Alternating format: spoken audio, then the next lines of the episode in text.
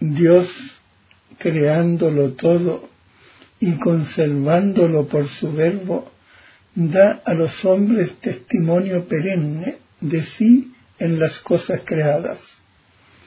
Y queriendo abrir el camino de la salvación sobrenatural, se manifestó, además, personalmente a nuestros primeros padres ya desde el principio. Los invitó a una comunión íntima con Él, revistiéndolos de una gracia y de una justicia resplandecientes. Esta revelación no fue interrumpida por el pecado de nuestros primeros padres. Dios, en efecto, después de su caída, alentó en ellos la esperanza de la salvación con la promesa de la redención y tuvo incesante cuidado del género humano para dar la vida eterna a todos los que buscan la salvación con la perseverancia en las buenas obras. Cuando por desobediencia perdió tu amistad, no lo abandonaste al poder de la muerte. Reiteraste además tu alianza con los hombres. Una vez rota la unidad del género humano por el pecado, Dios decide desde el comienzo salvar a la humanidad a través de una serie de etapas.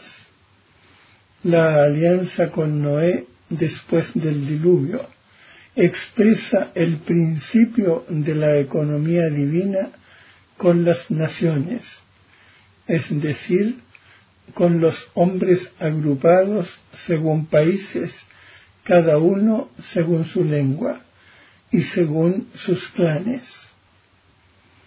Este orden, a la vez cósmico, social y religioso, de la pluralidad de las naciones, está destinado a limitar el orgullo de una humanidad caída que, unánime en su perversidad, quisiera hacer por sí misma su unidad a la manera de Babel.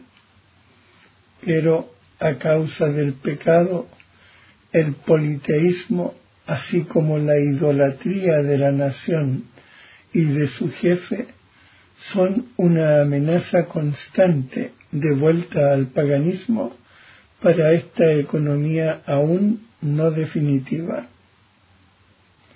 La alianza con Noé permanece en vigor mientras dura el tiempo de las naciones hasta la proclamación universal del Evangelio.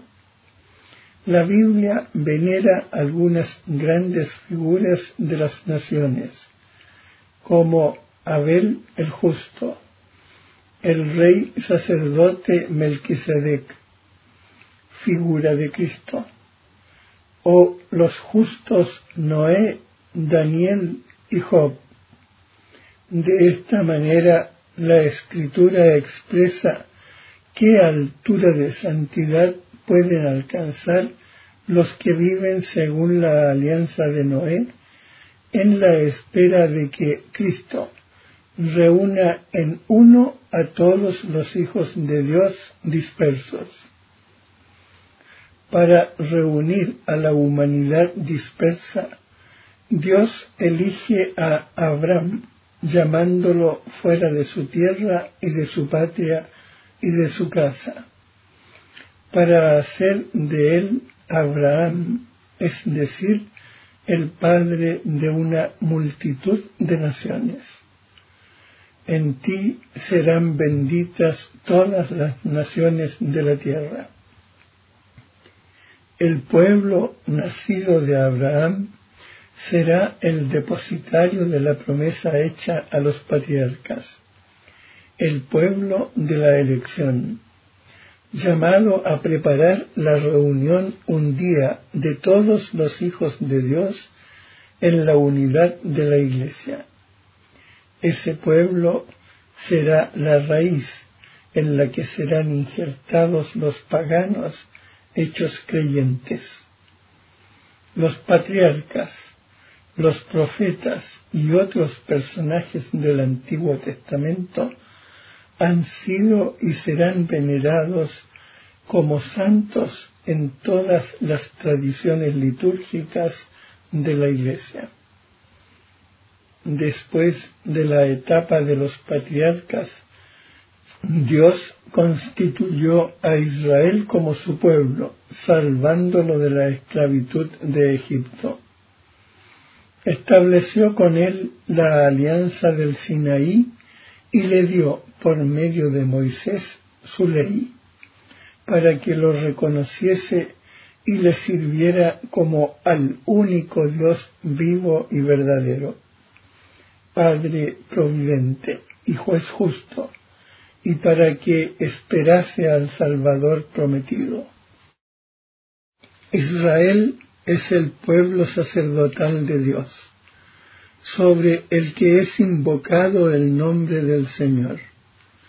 Es el pueblo de aquellos a quienes Dios habló primero.